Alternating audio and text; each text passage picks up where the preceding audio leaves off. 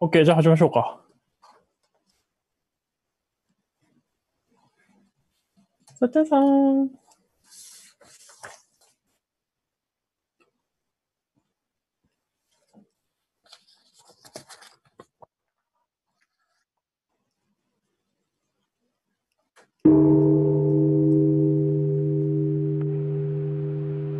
ピラさんとサチエの電気湯ラジオ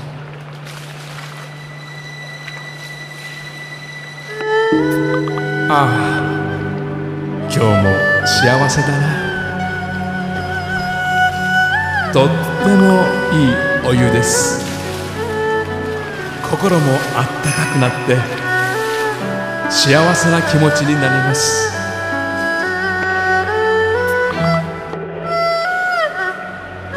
今夜も墨田区は電気湯の番台からお送りいたします。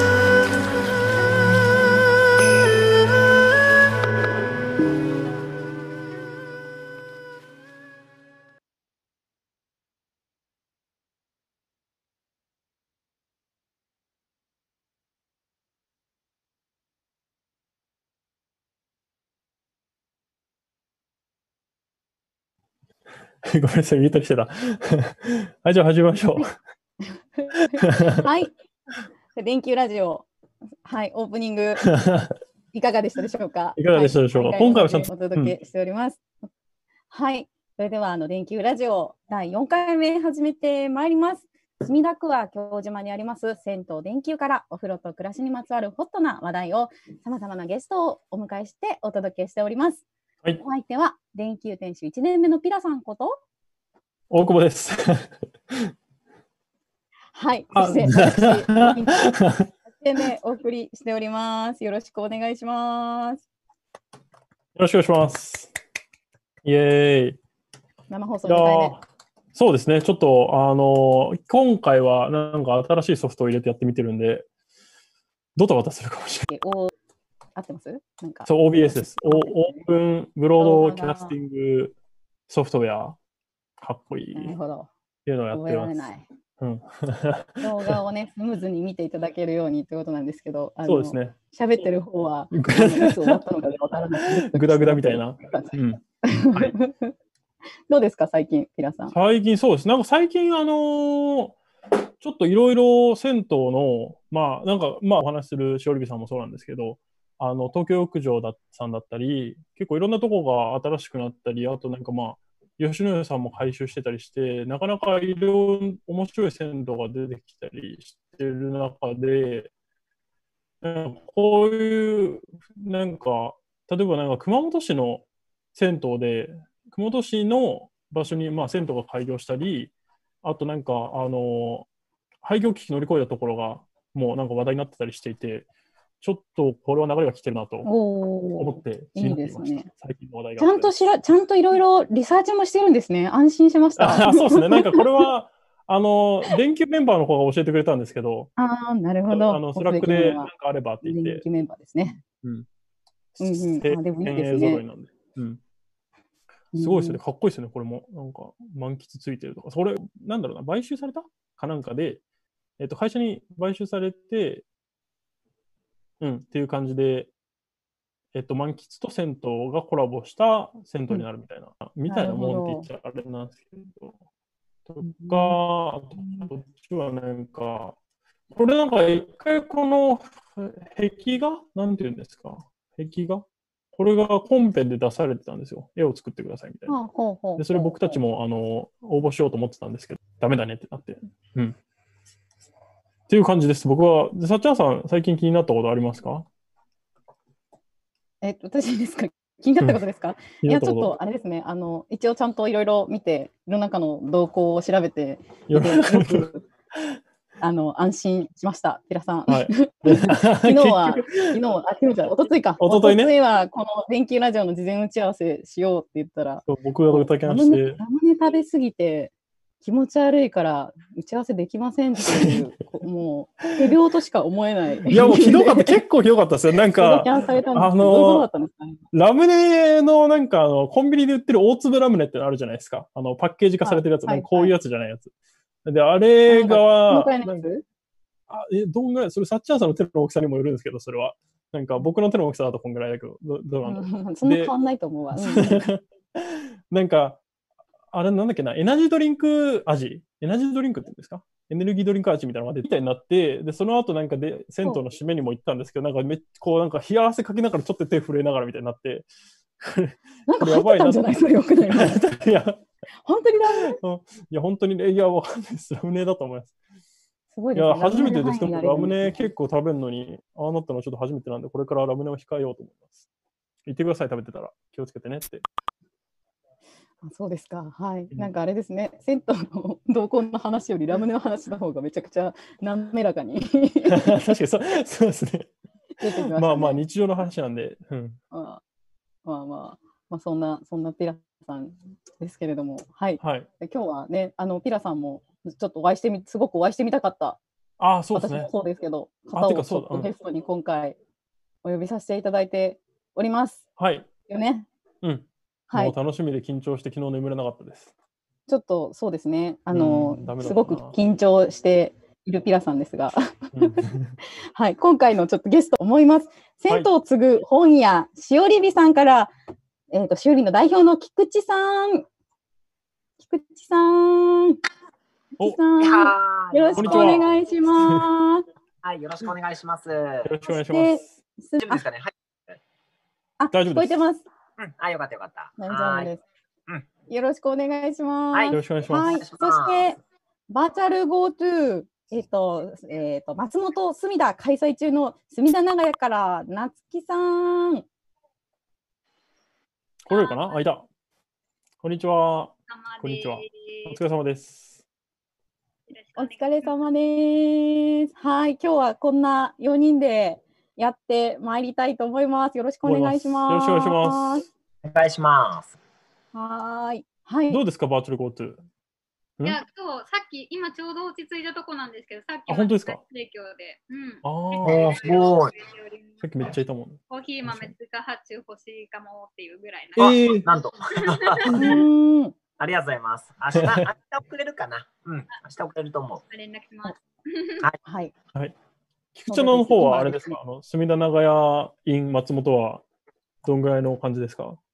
えっ、と、ごめんなさい。僕の方がね、そこまでちゃんと告知できてなかったんですけど、うん今日いらしたお客様は、まあ、あの、入り口入ってすぐとのところにあるっていうのもあって、あの、興味深そうに手には取ってくださっていて、はい。うんぼちぼちですけど、物も動いてますよ。あありがとうございます。はいこちらこそ。ありがとうございます。うんうん。そうなんです。実は今、えっと、昨日からですね、10月2日から、えっと、バーチャル GoTo 松本隅田ということで、している夏木さんで、元しおり部の元スタッフさんでもあるといううん夏木さんがの企画で、松本と隅田の交換市みたいなことをやっておりますね。夏木さんはい、もしよかったら、あの夏木さん自己紹介と、なんかバーチャル GoTo 松本隅田のなんか趣旨というか、なんかその辺お話聞いてもいいですか？はい。えっ、と、私が今年の2月まで松本のしおり日のスタッフ、週末のお手伝いスタッフをしていて、それを辞めて3月から隅田長屋に住み込みでフリアコのスタッフとして働いています。なつきです。えっと、今よろしくお願回。コロナの影響でなかなかこう旅行とか行けなくなってしまった中でも何かこう旅行に行ったようなようなことを私ができないかなと思って隅田の町と松本の町をつなぐようなマーケットイベントを開かせていただきました今回のこの電球ラジオさんに参加させてもらったのも含めオンラインのコンテンツとかもいくつか用意していて気楽に参加できるようになってるので、ぜひご参加ください。お願いします。はい、ありがとうございます。ありがとうございます研究ラジオのね、あの説明欄のところにも、あのバーチャル GoTo 隅田松あ本の詳細のあの Facebook ページのリンク貼ってますので、ご興味あるよろしくお願いします。私もちょこっと下ろしてもらいましたけど、隅田の方にも松本の素敵なものがたくさん届いておりますし、松本の方には、あの電球ラジオのね、ステッカーもね、そうあるんですよ。ておりますが、うん今朝、はい一番最初に売れたのが電気ラジオのステッカーえー、本当ですか。やった。嬉しい。なんかあれ本当に、あの、電球メンバーで、え？ロゴかっこいいですよね。あかっこいいですよねそうなんですようございあの、うちの、えっと、木曜にバンダをやってる、おっくんっていう方が作ってくれて、うんうん。あ、へえ。素晴らしい。それでなんかもう、ステッカーが切り分けられてない状態で届いたんで、みんなで切り分ける作業をして。なんか意外と4人でちょった 予算の関係で、予算の関係で。最安最安の納品形態で、あとはじあの自力で頑張るっていう感じの、はい、そうなんですよ。やらせてもらってました。はい、そして、はい、あの菊池さんもあの今回、あのね、もともと私たちもあの、えっと、ノート等々であの銭湯を引き継ぐっていうところの記事、あれ、止まっちゃった？あれ？僕は大丈夫ですよ。固まっちゃったかな？あ、僕が止まってます？さっちゃんが止まっていや、多分私が固まったかな？あ、多分さっちゃんさんが多分止まってる。うん。あ一人だけ静止止まってます。音声は音、音は大丈夫ですか？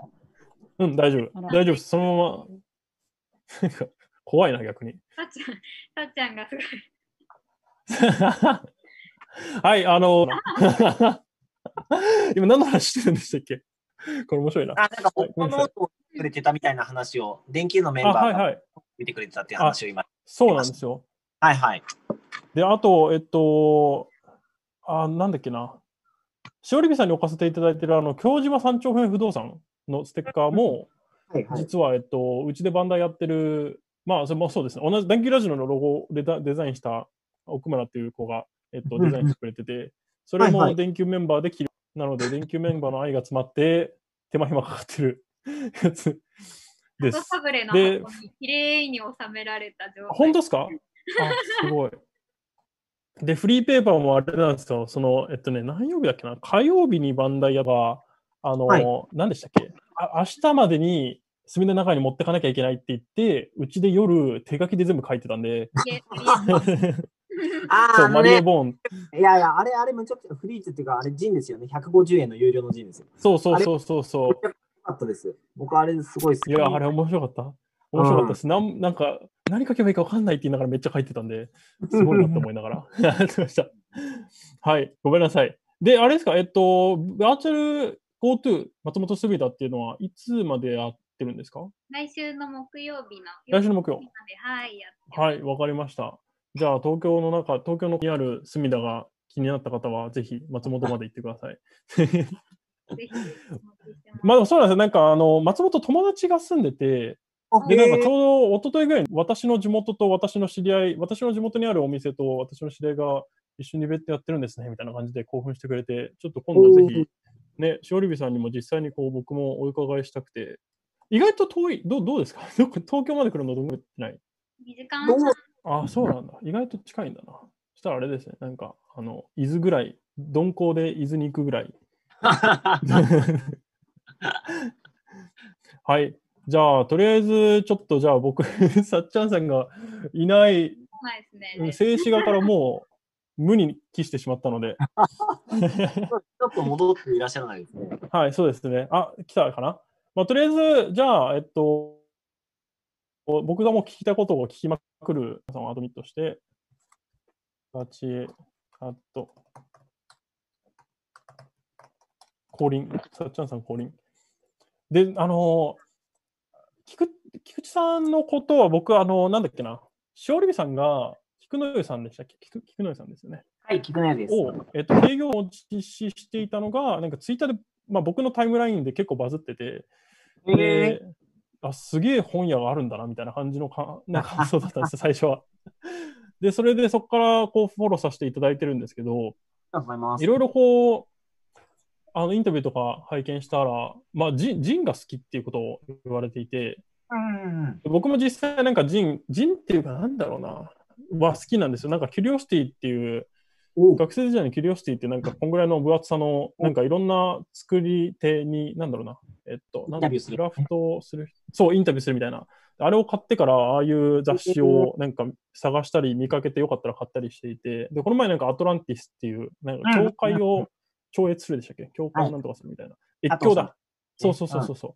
それも買ったりしていて、で、あ、ちょっとこれ似てるとこあるかもなって思いつつ、とか、そういうリトルプレスっていうのが好きなんだろうなっていうのを気になってて、はいはい。ごめんなさい、急に本題なんですけど大丈夫ですかね、これ？全然構わない。全然構わないです。うんえちなみに、キュリオシティどこで買いました？キュリオシティは、えっと、丸、最初、一冊目買ったのが、どこだったっけ？マジ、めっちゃ前なんですよ。で、えっと、白いのが一冊目、に二冊目黒いじゃないですか。で、そうです、そう二です。冊目はインターネットで買って、一冊目は丸の内の切手の本屋か、ああ、はいはいはいはい。そこら辺で買いまました。なるほど、なるほど。あれはね、確かにそこまで流通量多くなかったから、都内でもいくつかあの買える場所が限られてたと思うんですけど、うんうんううんん、懐かしい名前が出てきたなと思いながら今。そう、あれめっちゃ面白かったんですよ。で、ああれだって、すごくないですか？世界中回っていろんな人にインタビューするみたいな。当時だって、うんまだ著者が学生？あ確か学か。生だったか卒業して直後だったかだと思うんで、うん、そうそうそう。で、あの、うん。震災がきっかけで、まあ、これからの生き方ってどういうことだろうって、働き方ってなんだろう、仕事ってなんだろうってところで、まあ、その、面白い仕事の仕方をしてる大人に会いに行くために世界を回るみたいなやつですよね。うんうんうん、そうそうそうそう、それがすごいなんか、なんかちょっと憧れてて、で、なんわか変な話で言うと、僕なんか本とか雑誌がこう擦れたり、端っこがペロってなったりするのがすごい嫌いなんですよ。でへだから、キュリオシティ読み始めたんですけど、これちょっと白いから汚れるなって思って、もう一冊買っちゃって、そうです。で、一個保管用、一個読む用にやって家に貼ってるんですけど、ーえー、すそんぐ。らいなんか、あれは。うんうんうんうん。でえっと、アトランティスは、どこだっけな、えっと、ルートブックスさんかな？あの、上野にある、うんうんうんあの植物園みたいなところなんですけど、あそこかどっかに置いてあって、で、僕、その時ちょうどなんかこう、友達と一緒に何かメディアを作ろうかみたいな、何かっていうか、まあ、その、社会が、ソーシャルグッドみたいなのってこう、疑われずに進むじゃないですか。はい。ダイバーシティ大事だよって言ってみんな、みんなダイバーシティ何みたいな話になってくるみたいな。で、それをちゃんとなんかアトランティスさんは、まあ、教会っていうところで定義して、どっちみたいな話をどんどんしていくみたいな雑誌だったので、それがすごい面白くて買っちゃったっていう話です。ごめんなさい、なんか。いや、いいですね、いいですね。そっかそっか。いや、なんかでも今、引き合いに出してくださったキュリオシティとかアトランティスは、まさにその僕が、あの、えっ、と、すみません、あの、親しみを込めて、ここから僕もピラさんと呼ばせていただきますけど、あの、あの、まあ、その、ピラさんがあの質問したいっておっしゃってくださった、その、なんでそういう、まあ、あの、ジンとかリトルプレスに関心があるんですかっていう質問の答えの一例として、まさにあの、キュリオシティであったり、アトランティスはあるかなというふうに。うん、まあ、ジン、リトルプレス、他にもいろいろと、あの、まあ、古くはミニコミとか同人誌とか、あの、いろんな呼ばれ方がするものなんですけれども、はい。えっと、まあ、ここ数年、あの、しおりびでは、えっと、まあ、僕が、えっとですね、それらの書籍のことを独立系出版物というふうに、あの、はいはい。呼ぶように。でまあ、これは、あの、アメリカのポートランドに、えっと、インディペンデントパブリッシングリソースセンターっていう長ったらしい名前の、あの、施設があるんですけど、それが何かっていうと、結局そのジンの、えっ、と、ジンをそこに行くと作るためのいろんなそのキットがあの揃ってるっていうような、あの、施設がポートランドにあるんですね。で、そのインディペンデントパブリッシングっていう英語に出会った時に、あ、これが一番しっくりくるなっていうふうに思って、で、まあ、それをこう、日本語に、あの、無理くり翻訳すると独立系出版物ってことかなっていうふうに思って、うんで、以来、その、ジンでも、リトルプレスでも、えっ、と、まあ、例えばインディーマガジン、あの、独立系の雑誌も含めて、まあ、独立系の出版物っていうような言い方でくくってるんですけど、はい。あの、例えば、キュリオシティ、あれは何がすごいかっていうと、あの、熱量を、えっ、と、一切こう誰かに配慮する中で、削ぐことなく、自分の熱量100%ペンにすってし、印刷してしまったっていうところが、僕はあの、あの、キュリオシティの凄さかなと思うんですよね。確かに確かに。で、うんえっ、と、アトランティスはというと、あれもともとトランジットとか、そのさらに前で言うとニュートラルっていう、まあ、旅雑誌、あの、まあうん、旅好き、本好きの人にとっては、まあ、バイブル的な旅雑誌があるんですけど、はいはいはい。それの創刊編集者をであった加藤さんっていう方が、あの、もうちょっとその中では自分の表現が、ちょっと、なんていうかな、こう、あの、うまくできなくなってきたっていうところで、そこの自分が立ち上げた雑誌を若手に全部まるっと譲って、で、それで自分の、あの、オリジナルプロジェクトとして立ち上げたのが、あの、アトランティスなんですよね。で、あのーそうなんですよ。なので、あれは、あれで、その加藤さんっていう、あのまあ、なんていうかな、こう、敏腕編集者の、その個人としてのクリエイティビティってものを遺憾なく発揮した雑誌で。確かに確かに確かに。だからその、いわゆるその会社として雑誌を出すってなると、どうしてもそのクライアントの目を気にしたり、まあ気にするというかもちろん配慮をしなきゃいけないし、例えば、その、まあトランジットも広告枠、そんなに、あの、なんていうかな、ちゃんとした、あの、提携した中での広告でしたけど、やっぱり広告がある程度あったから、そうすると広告主に対する配慮みたいなものもやっぱり必要になってきて、うんうんうんでなかなかその自分のこう表現みたいなものを100%出すみたいなことが、その一般流通する本には難しさが伴うんですよね。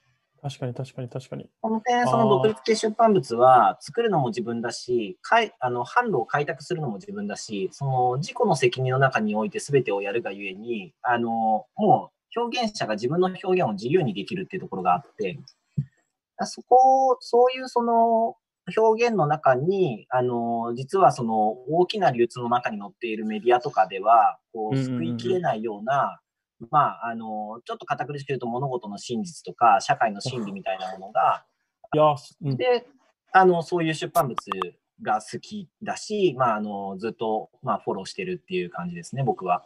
なるほど、なるほど。なんかその、まあ、独立系出版物ってすごい、まあ、いい、なんだろう、なんだろうな。いいって、言い得て何でした？か妙でしたっけ？言い得て妙。だと思ったんですけど、なんかその、確かに、その、あ、じゃあこれ出版したいみたいなとこを思ったときに、それをなんかインターネットとかでブログとかじゃなくて、もの、ものにしちゃうっていうのはなかなかすごいなと思って、あの、この前、メテンの、メ、メっていうアーティストグループがいて、はいはいはいはい。で千葉でやってる。のあそうです、そうです、そうです。あの、うんうんうん。非非常にはっきりとわからないっていう展覧会に行って、そのはい。展覧会のパンフレットが、すごい面白かったんですよ。なんかもう。いややばかったですよねいや、やばかったです、あれ。やばかった、あれはやばかった。あれは、しかも作るのクソお金かかるだろうなって思いながら間違いない。で、なんなんでロにこんな金かけてんねん、この人で、なんかもう、ああいうのとかもすごい好きだし、で、なんかそういう、んんんなんかこれ、たしなんか、その熱量とかを、まあ、その、僕、映画とか見るときも、なんか作り手の熱量が垣間見えると泣いちゃうとかなんですよ。うんストーリーわかりますわかりますで、逆に、その、そういう、なんだろう、視点が菊池さんにありつつ、なんか菊池さんの今の、今絶対この本読んどけとか、これからこの、まあ、独立系出版物が熱くなるみたいなものってあるんですか？すごい、それがめっちゃ教えてほしい。ああ、なるほど。えーっと、最近創刊したマガジンでちょっと面白いなと思っているのだと、えっと、はいおやつマガジンっていうのがありましおやてつ、マガジンおやつマガジン。あの、すごくこう、ふわんとした、ゆるっとしたあのタイトルにもかかわらず、なんか結構ゴリゴリで、はい。あの、まあ、執筆者が何人かいて、あの、まあ、いわゆる同人誌タイプのものなんですけど、えっ、と、はいはいまあでも、体裁は結構、あの、ビジュアルがしっかりと写真が使われてる雑誌なんですけどね。あはいはいはいのまあ、その、それぞれの、あ、おやつマガジン出てきた。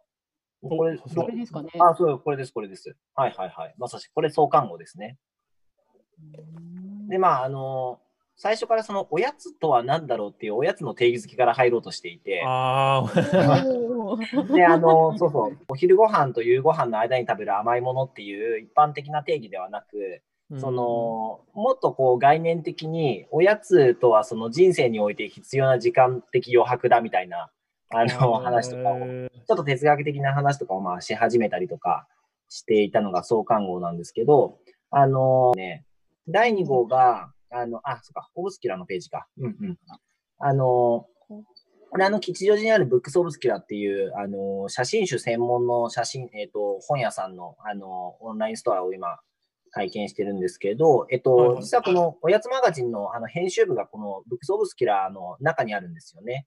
あで、あ、そう実際そのブックスオブスキュラが、まあ、いわば作っている、あの、マガジンになるんですけれども、2号がな、あ、それですね。今写真が出てた。はい。これなんか、うんあの、このコロナ禍において2020特集2020年を考えるってズバンってなんだと 急に。展開早いな。すごいっすね。そうです。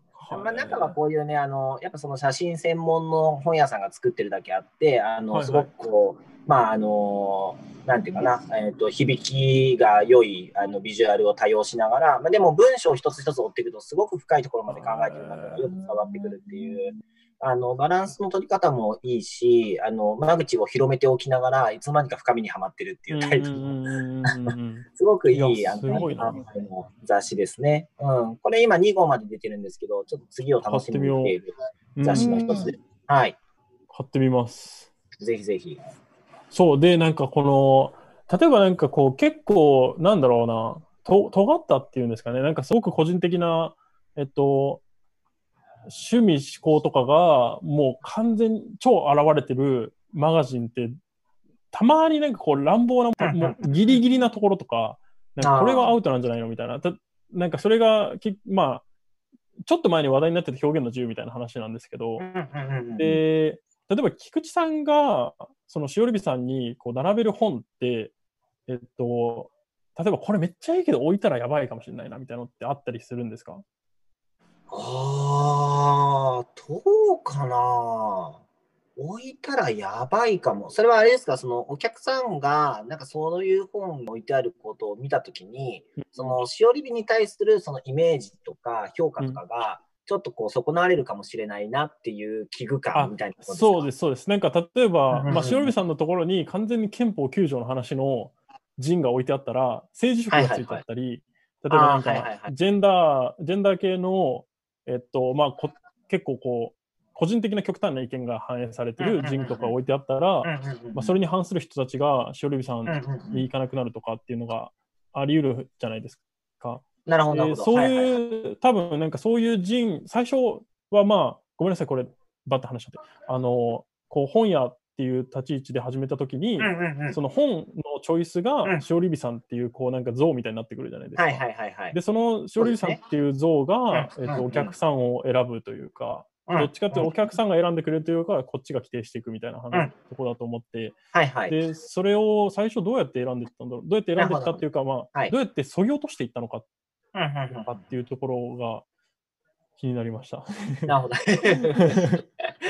これ、大丈夫、大丈夫ですか？ずっと本屋の話してて、なかなか古いあ、で話。確かに。まあでも、まあ前回ずーっとなんかふざけてたんで、まあ大丈夫です。あのーそうですね、あの、開業すごいいと思います、ピラさんの。うんいいと思う。じゃあいいか。開業当初はですね行きましょ、うあのー例えば掲げていた店の、店としてのポリシーというか、コンセプトというものも、あの、心地あうんうんうんうんの、それこそふわっとした言葉を、あの、2013年、当時26歳の僕は、しおるというものをスタートしてるんですね。はいはいで、。その時は、やっぱり僕自身も、えっと、思っていたことは、ライフスタイルみたいな、それこそふわっとした言葉だったし、えっと、まあ、その、もう少し細かく言うと、衣食住プラスアルファの部で、例えば働き方とか生き方みたいな話がはいはい自分自身のテーマとしてもあったので、まあ、そういったことに対して触れられるような、えっ、と、まあ、ローカルで出している、それこそリトルプレイスみたいな、あの、地はいはいはい方地方の暮らしが、その人の目線から綴られているリトルプレイスであったりだとか、あの、例えば盛岡にあるテクリっていうリトルプレイスがあったりとかするんですけど、はいはいはい。あのまあ、そういったものが全国的にいくつもあって、そういったものを中心に、あの品揃えとしてはしていたんですよね。うーん。で、うん、あのただ、やっていく中で、あのそういう、こう、まあ、いろんなお客さんが、えっ、と、訪ねてきてくださって、で、まあ、いろんなその表現をしているクリエイターとも、あの、本屋を通じて出会っていって、で、なんかそのうん表現の幅とか考え方とか価値観みたいなものって、僕はこれがいいと思って、それを心地よい暮らしのヒントと言って並べているけれども、その人によっては僕のこれが必ずしも心地よい暮らしのヒントにはならなういなって、ーん。途中から気づき始めて、まあ、それがだから、まあ、ちょうど30迎える手前ぐらいの話なのかな。3年目とか、あの、まあ、今の店舗に引っ越す前後、えっ、と、今の店舗に引っ越したのが3年前、あ、えーごめんなさい、なえっ、と、えっ、と、えー2016年に引っ越してる。2016年ですねうんうんので、まあ、4年前か、なんですけど、えっ、と、から、えっ、と、僕もなんか、修理日の選書ってこれでいいのかなって、ちょっと疑問に持ち始めて、で、ちょうどそのタイミングで、こう、あの、訪れて、で、移転先が結構、こう、前の店舗に比べれば、広々と、あの、いろんな本が置けるっていう風な空間的な余裕が持ってたところももあったので、ちょっとそのタイミングでその本の選び方というか基準みたいなものを結構こうガラッと変えようっていうふうに決めた時があったんですよね。うん。で、まあ、とはいえその移転なので、もう前の店のものももちろん引き継ぎつつ、新規のものを入れつつっていうのを1年やって、で、移転して1年の頃に、その最初に掲げてた心地よい暮らしのヒントっていうコンセプトを変えますって言って、はいはい。で、あの、うん、今、今現在その良いかみたいな話にも通じるんですけど、うん、今、あの、小さな声に目を凝らすっていう言葉を、あの、ああ、ツイッターにも書いてありますね。はい。はい、うん、まして、そう、あの、プロフィールに与えたいその言葉を添えてるんですけど、はいはい。まあ、その小さな声っていうものは、もちろんその、僕が良いと思う、思わないに関わらず、この声をいろんな人が聞いた方がいいだろうなっていう、僕も比較的こう客観的に、あの、俯瞰してみたときに、その、社会の中で、この声は多分小さな声であんまり届かない声だけど、聞いた方がいい声だっていうふうに判断したときに、それを置く、置かないの判断をするっていう感じなんですよ、ね。いや、めっちゃかっこいいです。よ。なんか、あのー、えっと、是枝監督が書いた本で、雲は答え、雲は答えなかったかな？あのー、水俣病を担当していた、えっと、官僚さんが、えっと、水俣病じゃなくて、まあ、その、の人生の話なんですけど、まあ、自殺をしてしまって水俣病の、まあ、結構重責で、で、その中の一言になんかあの、個人的なことは公共、結構偉人たちが言ってるんですけど、そういう話は。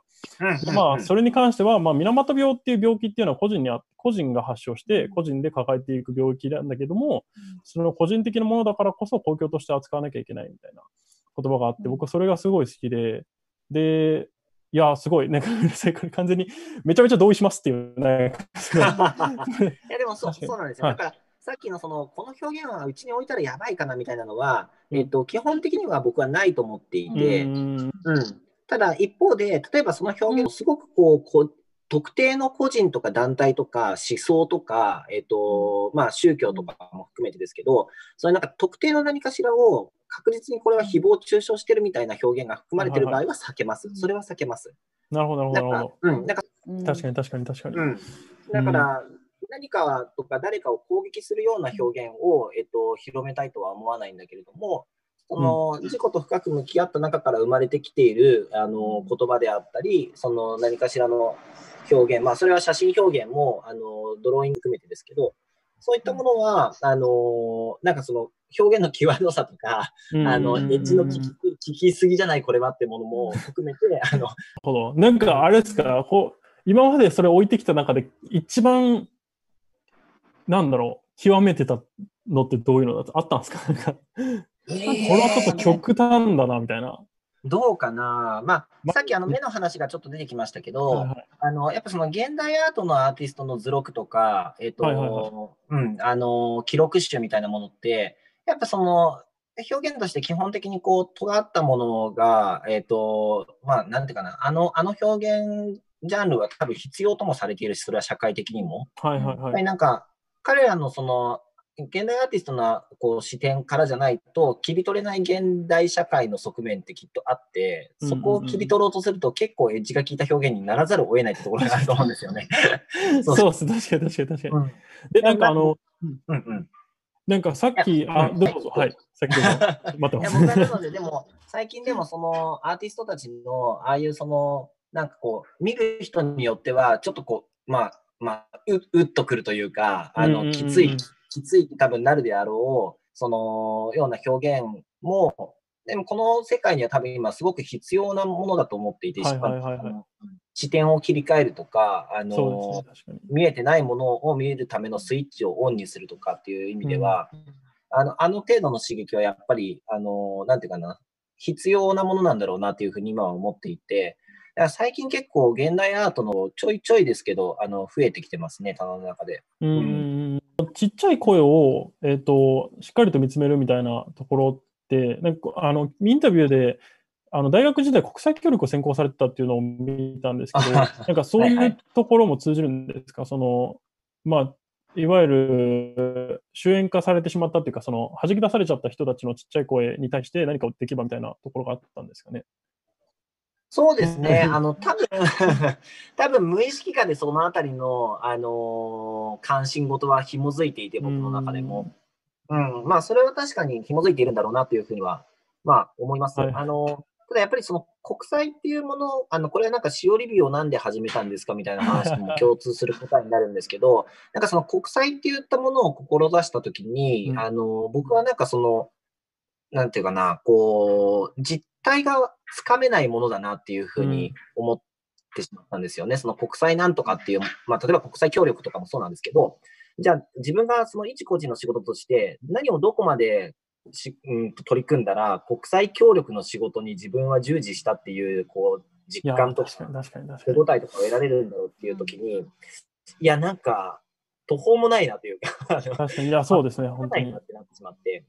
で、その頃に、ああの、ちょうどその学生時代で、あの、まあスターバックスでアルバイトを始めた時期と、その国際ってものにもやもやした時期とか重なるんですけど、うんうんうんうん。その、まあ、スタバのカウンターの中にいると、その地域の、あの、まあ、お住まいの皆さんとか暮らしてる人たちが、それぞれのペースでこう通ってきて、で、何かしらそのスターバックスの店内で過ごすことによって、多少なりともこうポジティブな影響を受けて帰ってくみたいなリフレッシュしたり。のようにバイトに入ってると毎日のようにやっぱ見ていくんですよね。そうするとなんか、いや、これで十分だなっていうふうに 思った時があって。そうなんかあの、あ、はい。うんうんまあ、ローカルであったりとか、その個人一人一人みたいなものの、その幸福とか、えっ、と、うん充充実とか豊かさみたいなものを、あのー考えるっていうことを仕事にしたいなっていうふうに、うんまあ、思ったことですね。確かになんか、はい。ごめんなさい、どうぞ。いや、そうすると結局その個人個人の一人一人の声みたいなところに、うん。まあ、目が向くことになるんで、うんまあそれがその小さな声ってところに多分つながっうてるのん。なるほど、なるほど。確かに。だからあれですよね、その、えっと、もう本当に大都会とかじゃなくて地域で暮らすっていう選択肢になった。んですかね。そうですね、なんかね、それも結構僕の中では自然なことで、僕、なので静岡で生まれ育って、大学が茨城県で、で、その後就職の関係で松本に来てるんで、一回も東京っていう、あの、そう東京っていうフィールドを僕、一回も通過してないんですよね。あいや、っていうか、それこそ通過しているだけで、あの、うんうんうん ここうやってる。そうそう、こうやって、こうやってみたいな、こうやって、こうやって。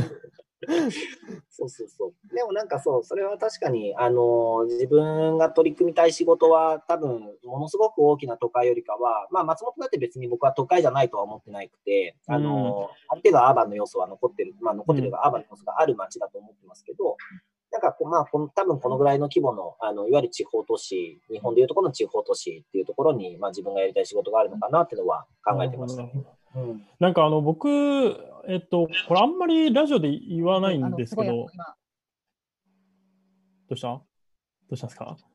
えっ、と、あの、はい、どうぞ、ピアさん、次喋らせて、私に。はいわかりました。どうぞ。いや、なんかそう、いや、あんまりラジオで言わないんですけど、僕、電球始める前は、なんか国連系の仕事をしていて、おへえ。で、あの、僕、それを辞めた理由が、もう本当に、まあ、まあ、同じって言っちゃ失礼なんですけど、そもそも。もなたなんか例えばこう、いろんな人たちの声を持ってって提言して、えっと、なんか核管核力会議とか国連総会とかで交渉して、じゃあ宣言文にこの文文文言入れま、文言入れましたみたいな話をして、で、まあ、バリバリ、バリバリでもないかな、なんかまあ、できることはやっていたんですけど、で、それをなんかまあ3年とかやっていく中で、なんとなく、こうなんか僕がここで発してる言葉が本当にその、取り残された人たちにどう働いて、どう働いてないのかっていうのは一生わかんなくて、で、それをなんか悩み始めちゃったら、国連って僕が述べる言葉もなんかすごい空っぽに見えてきちゃって。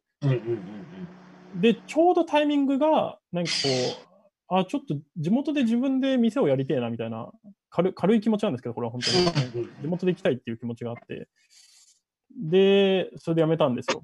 うんだからなんかすごい、まあその、今の経緯としてはすごい共感するところもあって、でまあ僕今、えっと、今週、来週だ、来週の土曜日でちょうど27歳なんですけど、だからまあ多分タイミング的に本当菊池さんのこう周回遅れみたいな感じでやってて、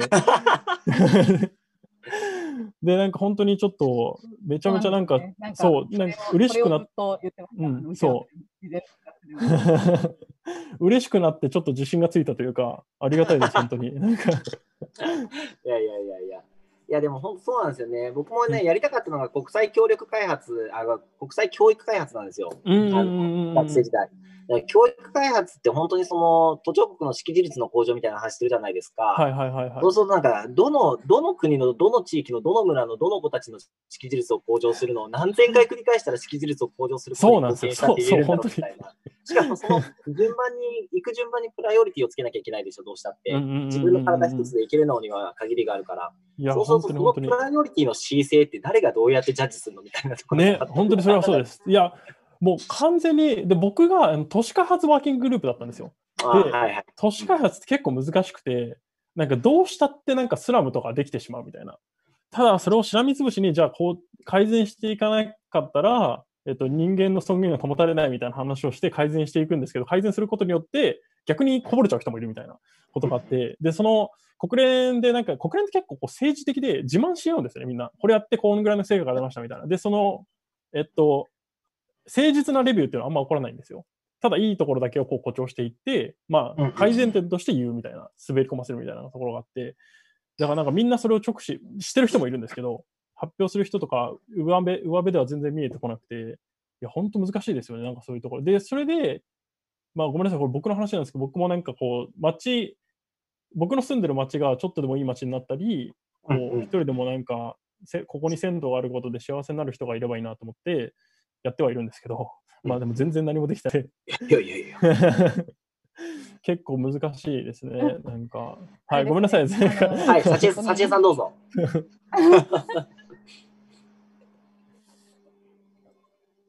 そっちさん、バトン止まったらやばい。そうですね、2人の話が盛り上がって、全然入って落ちちゃったのもあるんですけど、なんか全然入っていけなくなっちゃって、すごいあの大事な話をたくさん聞けた感じがします。あの本当に、なんていうか、しおりびさんの根幹にちょっと触れさせてもらいつつ、なんか、はいはい。あの、というか、若干のか課題意識のあるんだな、みたいなのが見えあります。はい、まだまだなんかいろいろ話して、あ、またちょっと不安定になっちゃいましたね。ね、不安定になっちゃってる。私が固まっちゃいましたね、これ。まあやっぱ、ねっちさん不安定なんで、不安定な人間って。これ私が固まってますね。あ、復活したかな？うん復活しましたよ、大丈夫です。私うん。私、はい。はい。で、あのーはい。ちょっとまだまだいろいろ話は尽きないところなんですけれども、はい。はいここで、はい。ここで、あれに行きましょうか。今日は、あの今回ですね、あのバーチャル GoTo 松本隅田ということで、えっと、銭湯も GoTo しちゃいたいと思います。イエーイちょっと待っててくださいね。今、よ 大丈夫ですか？エコーかかりました？えエコーかかってたんですけど、すげえ途切れ途切れでした。ちょっとは、やっぱ、ちょっと、ごめんなさい。私のちょっと配信環境があんまりよろしくなさそうですね。そうですじゃあちょっともう一回、もう一回言ってきますか？じゃあ。うん、うん、もう一回言ってきますあ、いうんい。もういい？もういい？はい。いや、ややってやってやってやって。バーチャル GoTo! キックの湯もうすごいすごい。エコーかかってる。はい。ちょっと、買いました。はい。ことれいうことで、ちょっと、ここからの時間はですね、あの、せっかくですので、電気湯と菊の湯さん、それぞれのちょっとバーチャルツアーを、ちょっと交代交代で行きたいなと思います。どっちから行きましょうか？えっと、どっちから行くんですか？あれ？どっちでも大丈夫だと思います。どっちからでもあの決めてください、どなたかが。はい。じゃあ、じゃんけんしますえっと電気湯は準備整ってますか？多分整ってます。今、ダッシュはめっちゃ駆け足で行ってました。はい。じゃあ、電気湯が整っているということなので、まず電気湯から行きましょうか。いけるかな？どうなんだろまあうちょっと。ねバンダイのメンバーである千里ちゃんとおっくんが中継してくれるということなので、お呼びしていきたいと思いますお。呼び、お呼びしてみます。どうなんだろう？ちょっと多分ち、ゃんくん準備できてるできてる？ああ、来た来た来た来た来た。あやっぱこれあれですよね、こう、ズームをこうカメラやると、あれですね自分の。方に向いててすごいブスな顔が映るっていうジンクスカメラだとっていう状態なんか映ってきましたね。あ、おっくんが映っております。あの彼があの電気湯のロゴもデザインしたのも彼おー、すへげえ携帯やる。ってる。すげえ携帯やってる。はいすげえ結果やってるけど、これ映ってることはちょっと把握されているのかな？これちゃんと音出てるのかオンにしてみましょうか、ちさちゃん。はい。では、電気湯のこれは外観ですね。ニコニコ入浴は昨日かな？はい、電気湯、外です。ちょっとミュあれで、ね電。はい。電気はあれですよね。あの、大きい、なんか3階建てぐらいのアパートのに入ってるんですよね。いいアパート、でもまあ僕の実家です。うんあ、へえ、あ、実家なんだ。そうなんですよ。で、3階が僕の実家で、えっと、2階がお父さんの歯医者で、1階が銭湯っていう感じです。へえ。はい。これちょっと大丈夫かな？ミュートになってるから、あアンミュート、アスクアンミュートできるここがあれです。連と休はちょっと土曜日がた定休日なので、電気の看板娘。定休日なんですけど、すごい、どうしようかな。では、待合室です。待合室で、どうしようかな。女湯に行きましょう。禁断の。あ、広い。そう、あのー結構天井がすごい高いのあで、高い。割と開放感のある。えー、いいなぁいいっすよね。はいあの、あの入り口からは、この広さの空間が奥にあるって、なかなかよ確かに。で上が25メートルプールのカラーリングになってるんですよ。こういうこと？あ、これがあれです。はい。あのーイラストレーターの方に、えっ、と、サウナ好きのイラストレーターの方にイラストを描いていただいて、結構こう、あの、張り紙とかは、店内の張り紙は、えっ、と、そういう感じになってます。可愛い。かわいい。ちょいちょい映ってきます。時間に変わります。なんでそっあ、ちで天井、ふざけてる天井かわいいですね。そう、天井可愛いんですよ。うん。すぐ次だとのタイミングで、ピラさんが乗り換えたの。あ、へえ、すごいすごい。そうあいや、えっと、結構前です。なんか、ただ、あただ今日の朝、なんか天井の、あの、色ごとになんかシートになってるらしくて、ちょっと剥がれてて、今日の朝、工事してました。その、タイムリーなんですけど。で次は男湯？そうね、あんま変わんないんですけど、そうね、全然変わんない。はい。ただ、あの、ちょっとか時間をしてるんだったら、菊野湯さんでも、あ、そういえばこれがあの、あ、そうだ。ちょうど今、えっ、と、京島でやっている、えっ、と、仮、仮想の駅が開通したっていうイベントのチラシです。あ、そう。だ。あ、で、あとあれだ、あの、サウナがね、サウナじゃねえや、なんだっけ、30%オフなので、サウナ。すいません、定休日なので、中が結構汚いんですけど、あ、電気つけて 真っ暗や電。気じゃない あサウナサウナのストーブの上に夜間を置いて、そう、えっと、5人ぐらいですよね。あの、そうですね。あれ、サウナは男湯にだけあるんですか？いや、女湯にもあります。あ、同じようにあるんだ。へえ、いいな、サウナあるの。そうなんです。最近、こう、サウナの方々がいっぱい来てくださって。いや、そうでしょううね。んなんか、銭湯引き継ぐって言ったら、みんなからサウナやってって言言われて、そんなそんな簡単にサウナつけられないよって。そうですね。結構高いですもんね。いや、でも、も男湯のサウナが一回故障して、で、それでサウナのボイラー変えるってなって、してわあ、結構辛かったです大変です、サウナは。はい。現場の、はい、以上現場からでした。はい、現場からは以上でした。ありがとうございます。あの土曜が定休日で、はい、普段はあの営業はどんな感じなんですか？営業時間等々。えっと、普段は、あ、これ僕が話すのかな？わかった。うん。えっとも、うさ切れちゃったからもう切らないですねそうね、そうね。はい、現場からは以上でした。ありがとうございます。あの土曜が定休日で、はい、普段はあの営業はどんな感じなんですか？営業時間等々。えっと、普段は、あ、これ僕が話すのかな？わかった。うん。えっとも、うさ切れちゃったからもう切らないですね。そうね、そうね。えっと、15時から、なんだっけな、23時までなんですけど、えっと、23時に入られると、僕がね、遅くなるので、22時半ぐらいまでに来ていただけると助かります。拾ってください。あ、ちなみに、あの、墨田区がペイペイ、えっと、30%、還元ですよ。なんでした還元？そう、還元なので、えっと、そうですね。そう、ペイペイできます。で、えっと、拾ってください。あ、ちなみに、あの、墨田区がペイペイ、えっと、30%、還元ですよなんでした還元？そう、還元なので、えっと、そうですね。そう、ペイペイできます。で、えっと、うちでペイペイで入って入ってサウナ使ってもらえれば、ほぼ入浴料だけでサウナが入れるっていうので、えあやってくださいなるほどうんそれはいい。なるほどキャンペーンそう、いいキャンペーンですよね。僕は何も知らないんですけど、ペイペイが勝手にやってる。はい。はいバ。チェル GoTo も PayPay30% 対象店です。はい。なんだ。えー、はい。。ありがとうございます。Thank you でした。勉強でした。続きまして。福の湯さん、いいですか？はいはい。していただいて。えっ、と、まあ今ちなみに、ですね。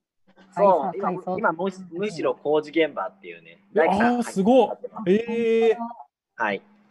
お、すごい。貴重な貴重な瞬間。ちょっと一回外出ますね。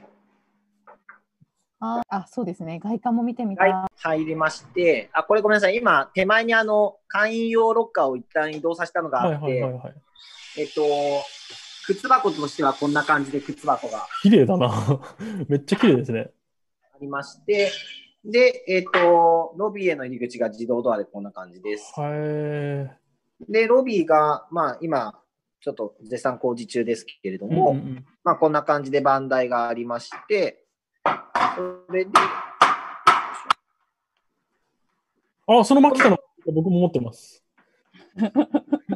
ここここの今、大工さんが、えっとちょっと作業なさっているところが、こっちが女湯の元々の入り口がこういう感じで、はい。え男湯の入り口が今、脚立があるあたりなんですけど、はいこれを今回の改装工事で、この番台の左右にああ、なるほど、なる最後。部を作って、ここからそれぞれ入るような形になってます。はいはいはい。で、えっと、男湯は、こういう動線で入っていくような感じですね。うんうんうんうん。で、今さっきの電気屋さん、本当広いなって思ったんですけど、えっと、菊の湯はこんな感じです。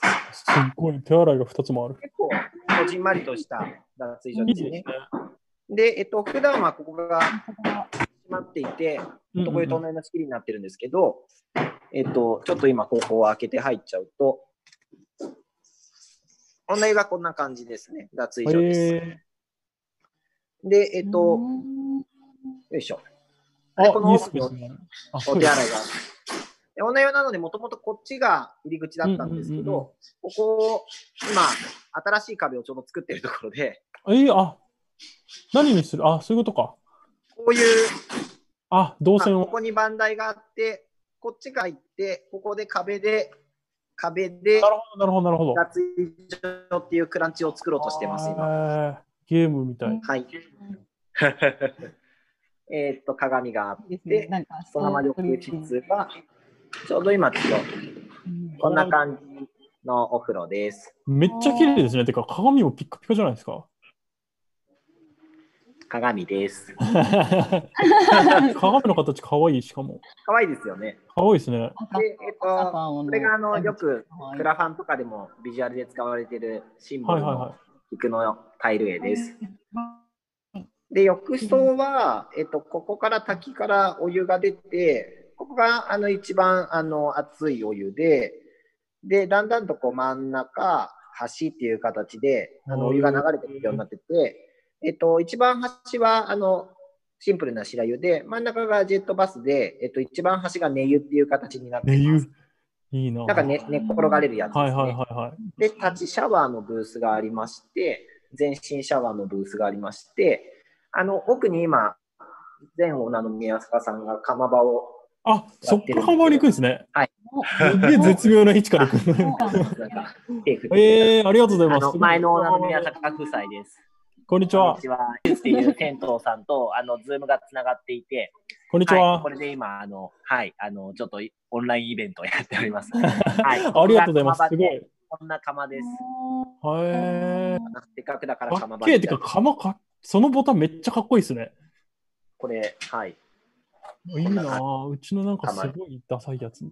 ダサいやつな。で、まあ、ちょっと配管がこんな感じであっうんうんて、うんしましあれ あれですね、あの、お風呂の縁を伝って釜場に行くんですね。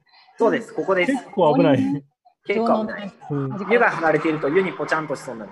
いや、本当に。これ今なので、男湯の方に来てます。はいはいはい。ここがもともと薬湯って言って、あの、まあ、あの、バスロマンみたいなやつを入れながらやってた小さなお湯ですね。いいな。はい薬なので、あの、まあ、菊の湯は、あの、特にそのサウナみたいなものはなくて、はいはいはい。で、えっと、まあ、ちょっとさっきのあの薬湯のところを定期的にあの水風呂にして交互浴とかができるようにしようかなっていう。アイディアは今ある感じですね。めっちゃ綺麗だ。はい。まあ、小さい銭湯なので、こんなところです。はい、ありがとうございます。すごい。めっちゃ綺麗。はい。てか、あれですね、あの、女湯側にバンダイのドアがあるの結構、ああ、女湯側に番台のドア。あ、ここ、あ、確かにそうねそうそうそうそう。ええあ、そっか、だからその最後の一角があるんですね。あ、そうなんです、そうなんです。なるほど、なるほど。ど。すごい、ちゃんとしてる。うーん、全然大丈夫だ。いや、結構ね、本当に、バンダイやってると女湯に入らなきゃいけないタイミングとか来ても怖くて入れなかったりするんで。うん。えーえーすごいな、いいな、入りに行きたい。うんなんかね、入りに行きたいですね。いや、ちょっと今度、じゃんめっちゃ行きます。実 は実はですね、あの、お便りもいただいあ、本当ですか？ておりまして、ちょっと、菊の湯についてのお便りをいただいているので、あの、ご紹介していきたいと思います。はい。で最初のあのお便りですね。あのプルプルチワワさん、ラジオネームプルプルチワワさん、はい。前回も投稿していただきました。そう、前回も投稿してくれたさ。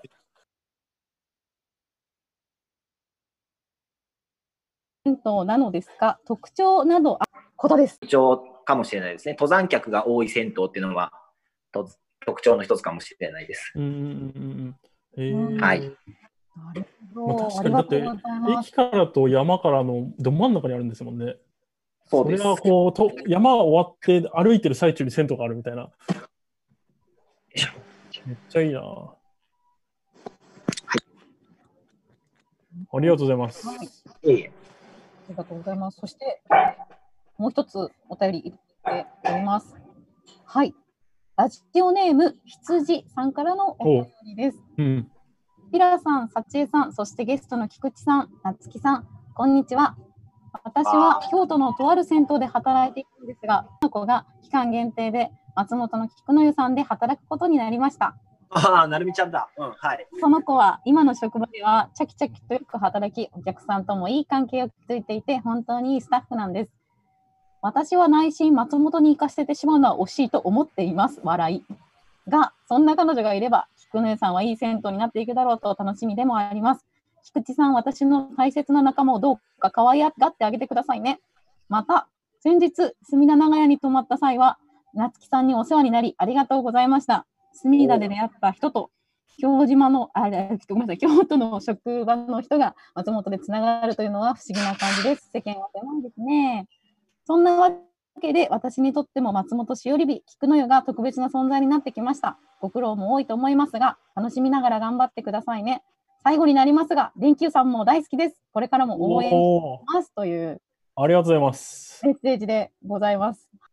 ですね、ちょっと本人にも許可を取ったので、あの私もこれ誰かあ知ってる人だったので お、お伝えさせていただくんですが、あれですね、あの大竹千秋さんと羊が覗いた銭湯という、あのいろいろ、本、本というか。えいろいろされている方で、銭湯の間取りをですね、行ってスケッチしたりはしないんですけど、なんかあのそすごくリアルなのをすごくいろいろ書き溜めている人で、電球もいらして、私も電球に一緒に行ったことありますね。そうですー、ね。皆えさんと知り合いので、あの、この間、ちょっとおあなんか用事があって京都に行った時に、あの、源湯に行ったんですよ。成美さんでしたっけ？ー、あ、そう、うちで働く子はなるみちゃん。あそうですあのがいらっしゃる銭湯に。で、それで、なんか、羊さんがいらっしゃるじゃなくて、普通に行ったら、あれ？大久保さん？みたいなこと言われて、普通に京島で最初に会ったのに、急に京都で会うっていう、僕も最初に認識できなかったです、急すぎて。なんか、あれ？みたいな。あだから来月だっけな、来月かはいはいなんかに松本に行くつもりで計画されているそうなので、お会いできるのを楽しみにしてますと。ああ、いいな。でございました。はい。はい、ありがとうございます素。敵なお便りありがとうございます。はい。はい。そしてですね、もう一つ菊の湯について、あのーちょっと これはもう、あれですね、名物リスナーと言っても過言ではない。そうですね。ちょっとあの、読ませていただきます。はい、どうぞ。ラジオネーム、銭湯のお湯飲んじゃうさんからのお便りでございます。銭湯のお湯飲んでるはい、菊の湯のお湯はどんな成分のお湯ですか？体にいいですか？飲めますか？飲んでもいいですか？かっこ電気には飲んではいけないと言われてしまいというお便りがはい。えー、っとですね。うん。はい、適当で大丈夫です。ご返答。は いえー、と今ちょっと工事現場の音が大きかったんで浴室に入ったんですけど、あれまだ貼ってあるのかな？あ。貼ってあるか。うんえーっとよこんな成分ですね。お、すごい。これはちゃんとちゃんとやってる。はい。貼ってあります。でえっとちょっと僕も成分的なところはよくわかんないんですけど。引用されないことって書いてありません？うん？あ、違うか。検出か。はい。これはじゃあ飲める,、えーっとですね。飲めるっていう結論になる。飲めるという結論ですおーす一般飲料す水ごい。いいじゃないですか。そう、えっと、これあの、ちょっと一回外出ようかな。あのですね、菊の湯のあのお湯のお水は、えっと、わ湧き水でして、よいしょ。湧き水。これはもう一回外に今出たんですけど、はいはい。ここの脇まあ、にそ井戸っか。があるんですよ。あであの、この井戸の水は、あの、普通に飲める水でして、で、結構その湯上がりのあの地域の方が、ここであの、まあ、コップなんかも用意されてるんで、水飲んで帰ったりとか、あの、人によってはあの水だけ汲みに来たりとかするようなこともあって、あの、うんまあ、松本は、えっと、平成の名水百選っていうやつに、松本城下の湧水群っていう名前で登録がされてるんですけれどあ。も、うんあの街の中でこういうあの井戸っていうものがあの至る所で湧いてる街でして、で結構あの市内に、えっと、7軒銭湯が残ってるんですけど、えっと、1軒を除いてどこもあの、ま、湧き水であの、まあ、天然地下水でやっているんですよね。すげえ。天然高い。まいやあ、あの菊の湯もそうなのであの飲めます。はい。いや、いいっすよ。なんか、あの、すごい。電球も実際地下水なんですけど、あの、アルプスの湧き水ってマジですごいですね、そうなってくると。アルプス ふふもとの湧き水で銭湯に入るってなかなか贅沢すぎる体験なんですよ。やばちょっとあれですね、あの、銭湯の飲んじゃうか、まさかのいいいい質問でしたね。あありがとうございます適してますという答えが返ってきた。はい、あの、ね、あの、のあの、そうですね、湯上がりにお水が飲めますということで、ありがとうございます。ありがとうございます皆さんお。便りありがとうございます。はい、ありがとうございます。ありがとうございました。はい、あのはい。というところで、ちょっとあの、菊野湯さんのお便りを読ませていただいたんですが、はい、はい、あの、まあ、ちょっと冒頭から何度もちょっとお話になっておりますが、あの、今、菊野湯さんが、えっと、銭湯、あの、しお、あの、せう、あせしおりびが、さんが菊野湯さんを引き継ぐということで、今、クラウドファンディングをおすごい宣伝してくれてる。合わせ、あの、多分いろいろそれに合わせて聞きたいことがいろいろ。はい。4時 ,4 時半までですよね、これね。あ、はい。そうですよね、配信がね。はいあのーまあ、あの、これ、皆さんあの開いていただくと、多分おののくと思う。すごかったですね。読み応えのある。この、今現在、あのーご支援くださった120、まあ、よくもここまで書いたなっていうぐらい、あの読み返すのが結構大変っていうような長ったらしい文章を、まあ、書いてしまっているので、ちょっとまあ、この場でも、あの、なんともともと顔し見知りだったからと言っても、なぜその本屋のしおり火が銭湯というものをし、からまずはかなと思うんですけど、まあ、なんか、よくその、しおり火は本屋もうわからんねみたいな話をよく言われるんですよ。なんかか、あ、それこそあれなんですよ。東向島から活版印刷機書いてました。あ読みました。すげえと思いました。なんか。そう、なんでまあ、本当に何やかわからんねみたいな話はよく言われるんですけど、で、まあ、今回銭湯を引き継ぐことでもうますます何やかわからんみたいな話になるけど、あの、僕の中では、まあ、喫茶も本屋も、銭湯も、あの、空間としての性格とか性質が違うだけであって、僕がそれらの空間をこうないというか、あの、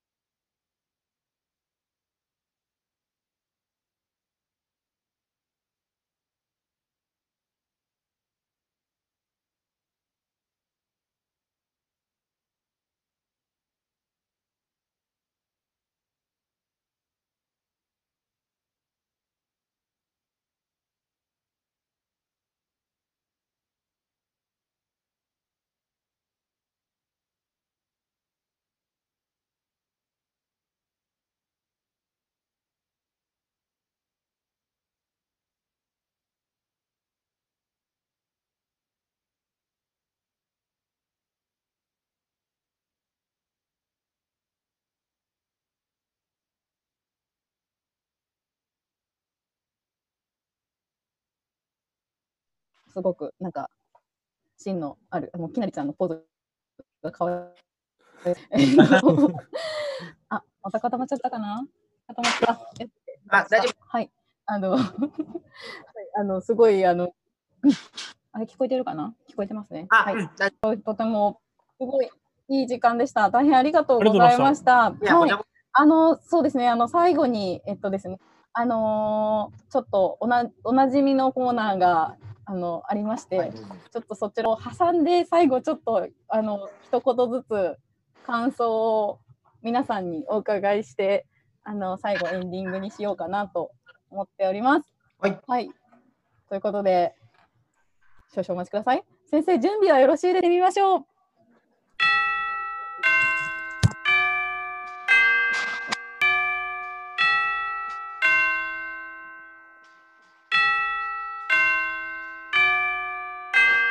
音が遠い。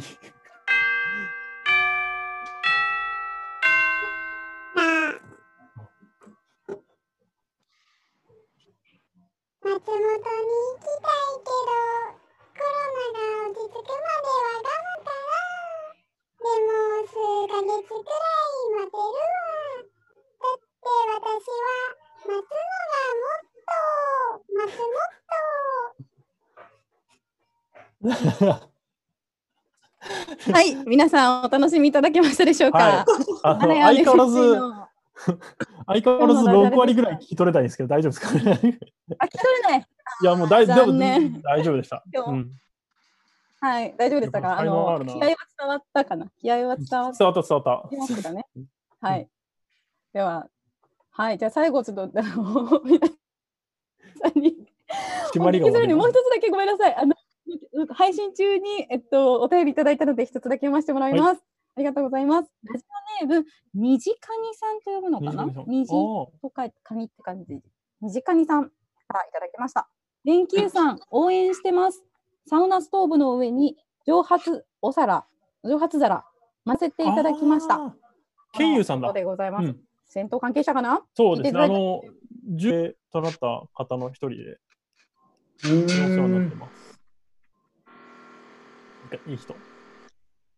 ね、ぜひうん、またゲストにもね、お呼びしたいですね。そうですね。タイミングで。うん。はい。ありがとうございました。ありがとうございました最後に皆さんから一言ずついただきたいと思います。では、皆さんからいきますか。そうですね。僕あ、ありがとうございます。ちょっと、あの、いろいろ聞きたいこととか話したいことが山盛りで、なかなかもうちょっと聞きたいこといっぱいあるんですけど、またちょっと今度、あの、しおりびさんに実際にお伺いしてお話しさせてください。いっぱいジン買って帰るんで、いろいろ よろしくお願いします。楽しかったです。ごめんなさい、お忙しいところ。ありがとうございます。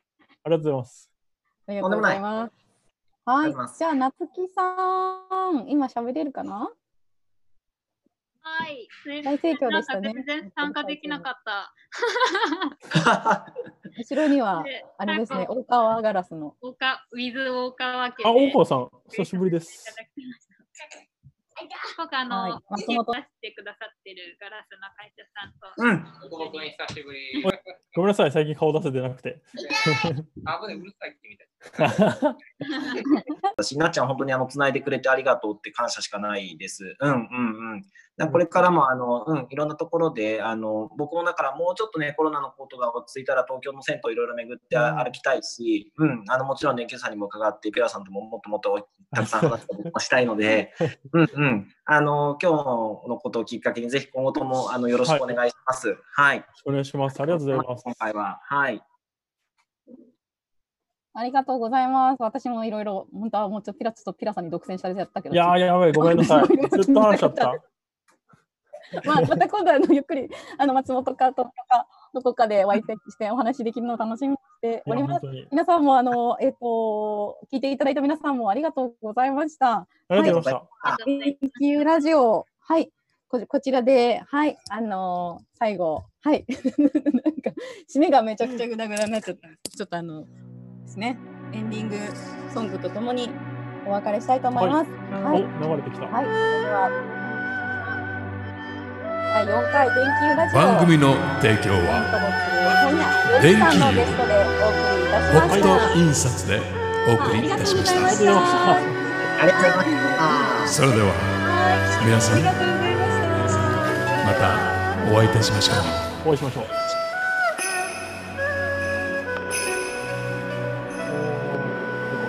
めっちゃこう、なんかマイクをあ、それか。スピーカーにつけるという。そっちか。こっちでやってたかと思った。は